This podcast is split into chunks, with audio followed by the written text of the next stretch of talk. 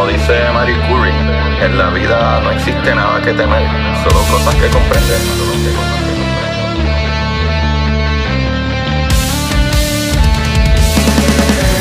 Recuerden correr y buscar la manera de aprender que más le divierta.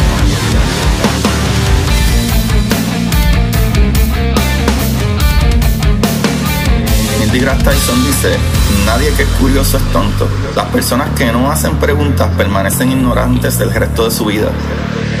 Y para ustedes, esto es curiosidad científica.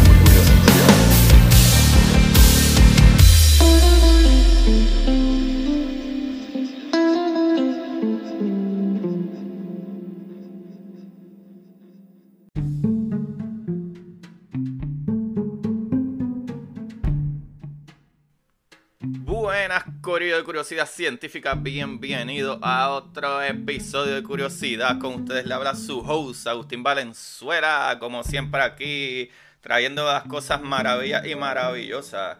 Y gracias, gracias por los comentarios, el feedback y toda esta gente maravillosa que me comenta sobre el capítulo del lunes. Eh, ya me lo han dicho varias veces, ya me han dicho varias veces que cada vez que hablo de física cuántica, eh, los dejo súper felices. Y es que ustedes saben que a mí me encanta, a mí me encanta la física cuántica, so, por eso hablo mucho de ello.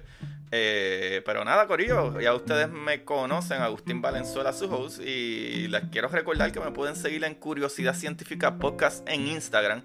Me pueden conseguir como eh, Curiosidad Científica en Twitter y cositas así bellas. Lo cual, mira, tengo noticias, tengo noticias de que están subiendo videitos que ya he grabado con otra gente a YouTube si no quieren ver la cara por la razón que sea. Eh, pero yo soy bien fiel del podcast. Eh, pero, número dos, si van a mi página de Instagram, eh, en Curiosidad Científica Podcast en Instagram, ahí está el link, que es el árbol de los links. So, ahí están las ramas, básicamente, ¿verdad? El link tree. Si le dan ese link, ahí sale todo. Sale el episodio de la semana, ¿verdad? El último episodio que haya salido. Eh, sale el link para los diferentes libros e incluso el link para apoyarnos, ¿verdad? Si quieren hacerlo. Y fuera de ahí, Corillo, el día de hoy, el día de hoy, voy a hablar de una personalidad que ya deben de haber, ¿verdad? Este, leído en el título, pero se llama de Grete Herman. Eh, Grete Herman o Grete Herman eh, es una mujer que es física, eh, filósofa y educadora y matemática. Pero algo que está cool de esto es que en uno de los artículos que encontré tiene un intro que me gusta mucho y se lo voy a leer. Por ejemplo, eh, ¿verdad? Comienza así. Este, este intro sale del artículo de soloesciencia.com y dice, cuando se habla sobre personas que han dominado varias disciplinas, usualmente se piensa en Aristóteles, Leonardo da Vinci, José Rizal e incluso en el mismo Isaac Newton. Todo hombre capaces de enfocar su esfuerzo y hambre de conocimiento más allá de las barreras de la especialización. Y al reflexionar sobre ello, uno inmediatamente se pregunta, ¿qué hace a estos hombres tan capaces? Y el lector más despierto se preguntará la pregunta aún más importante. ¿Quiénes son las mujeres de esta lista? Las mujeres más capaces. Y ya yo he traído muchísimas aquí. Qué cool, ¿verdad? Ese intro de soloesciencia.com. Así que, Corillo, una de las más espléndidas representantes del lado femenino de la lista de la profesora doctora Grete Herman, cuyos títulos, ¿verdad? Añado a la. ¿verdad? A, a, a toda su crianza natal en Alemania. Soy ella nacida justo al siglo, ¿sabes? En el primer año, actually, del siglo XX, ¿verdad? En 1901. Eh, Hermann, ¿verdad? Grete Hermann estudió en su natal Bremen y a los años, ¿verdad? A los 20 años ya tenía una licencia para enseñar a nivel secundario en Alemania. Tuvo la oportunidad de estudiar bajo el ala de, de la emblemática Emmy Nieder, que Emmy Nieder, una mujer cuyo talento matemático le valió el reconocimiento del mismo Albert Einstein y cuyo trabajo sigue hoy siendo uno de los más bellos ¿verdad? Este matrimonio de la física y las matemáticas, ¿verdad? Emmy Noether fue una de las que unió esa, ¿verdad? Los cálculos matemáticos con lo que hoy en día se entiende de la física. Pues Emmy Noether fue, ¿verdad? Como quien dice la tutora de Grete Hermann, que es la que estamos hablando hoy, esta maravillosa mujer. Así que Grete Hermann, a los 25 años, terminó su doctorado especializándose en aplicaciones que ponían a practicar las ideas de su mentora eh, en álgebra computacional y que es aún la base de la construcción de algoritmos modernos, Corillo. So, quizás su contribución más famosa, ¿verdad? O brutal fue a las ciencias es el haber descubierto un error en la lógica de John von Neumann. que tú me dices, sí, Corillo. Esta mujer maravillosa descubrió un pequeño error que había que John von Neumann eh, no explicaba muy bien. Así que ella descubrió eso. O sea, uno de los más famosos matemáticos de su tiempo, eh, ¿verdad? Eh, John von Neumann se equivocó. Y la gente por veintipico de años decía, no, no, esto está bien. Pero ya van a ver lo que sucede, ¿verdad? Con esta gran Greta Herman. Durante la primera parte del siglo XX, cuando la mecánica cuántica estaba en su infancia, ¿verdad? Comenzando, y el significado de su matemática en, ¿verdad? todavía estaba en el aire, Von Neumann publicó un artículo donde mostraba que era imposible que hubiera variable oculta en la teoría cuántica.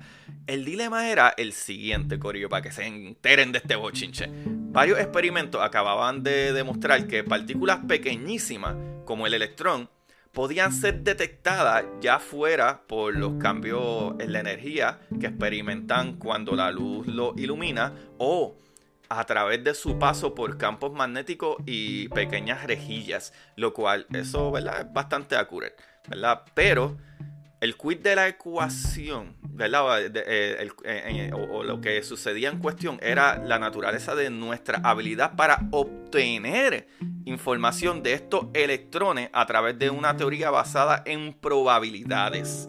Ahí estaba el problema. Entendemos que sí, si los electrones, ¿verdad? Partículas como ellas, si le da la luz, si le dan fotones o atraviesan campos magnéticos, ¿verdad? Tienen reacciones. Pero las probabilidades de esto no era simple y sencillamente, ¿verdad? Entender esto con exactitud. So, por un lado, Niels Bohr, físico danés, aseguraba que mientras pudiéramos hacer predicciones sobre el comportamiento de los electrones, no habría que preocuparse por nada más. En la otra esquina, ¿verdad? Del ring estaba Albert Einstein, que no podía aceptar estas probabilidades con su ¿verdad? consecuencia lógica de transmisión instantánea de información.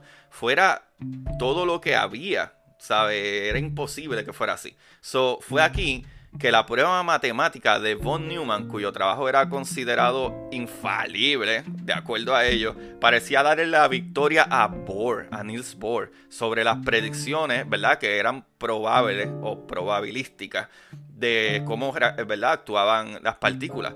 Pero durante este tiempo y con un doctorado en su, ¿verdad? En Abel, Herman viajó para estudiar con el filósofo Leonard Nelson. Bajo su tutela, ¿verdad? Y trabajando como su asistente personal, Herman ayudó al desarrollo de un sistema de ética científica construida a partir de ansiomas que fueran, ¿verdad?, tan rigurosos como la matemática en sus tiempos.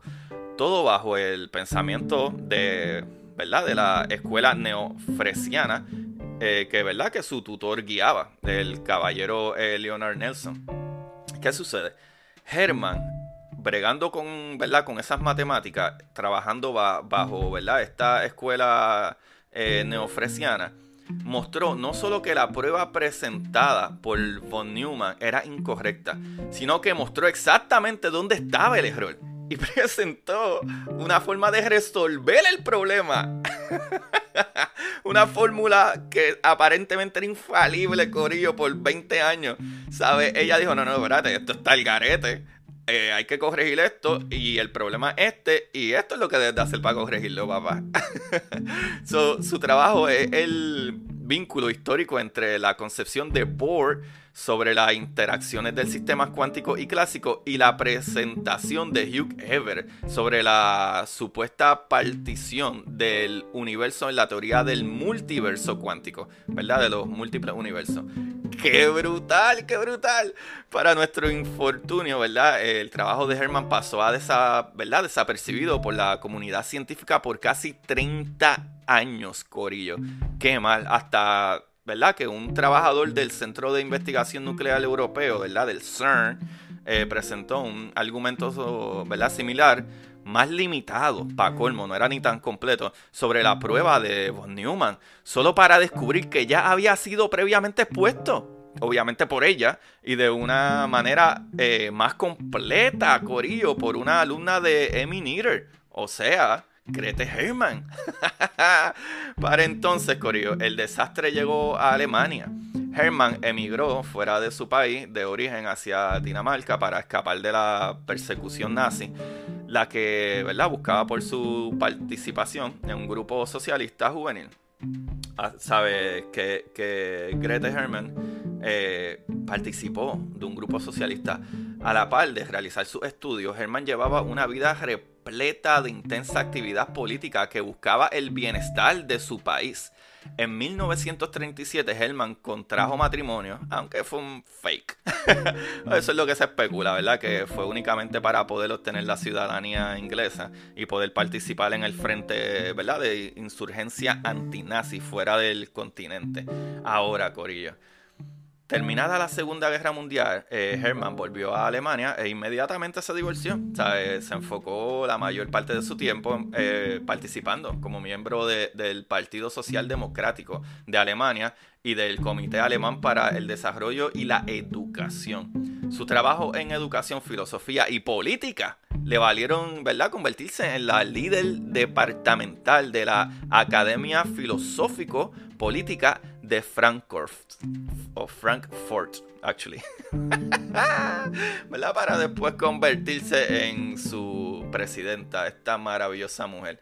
Que en 1984, a los 83 años de una gran vida, Grete Hermann fallece en su natal Alemania, dejando un gran legado que expertos hoy encuentran cada vez más significativo, más significativo en el desarrollo de la física, las matemáticas y la filosofía. ¡Boom! En tu cara. Ahí por si, ¿ah? ¿Ah? Ay, no, no, no, no. Porque Hugh Everett. Ah, que Von Newman. Ah, que Bohr. No, papá. Grete Herman. Esta es la que es, papá. Esta es la dura. Grete Herman. Esta mujer maravillosa. Ahí lo tienen, papá. Como les dije en un principio, saquen esta información de Contraigo ¿cómo es? Contrainformación.es, de soloesciencia.com, de mujeresconciencia.com, de mujer, o sea, ya dije, pues esa, y parte de la información de los años sale en Wikipedia. Que está bastante de también, está cool eso. Anyway, mis amores, recuerden, ¿verdad? Este, buscar mis libros para apoyarnos con un granito de arena.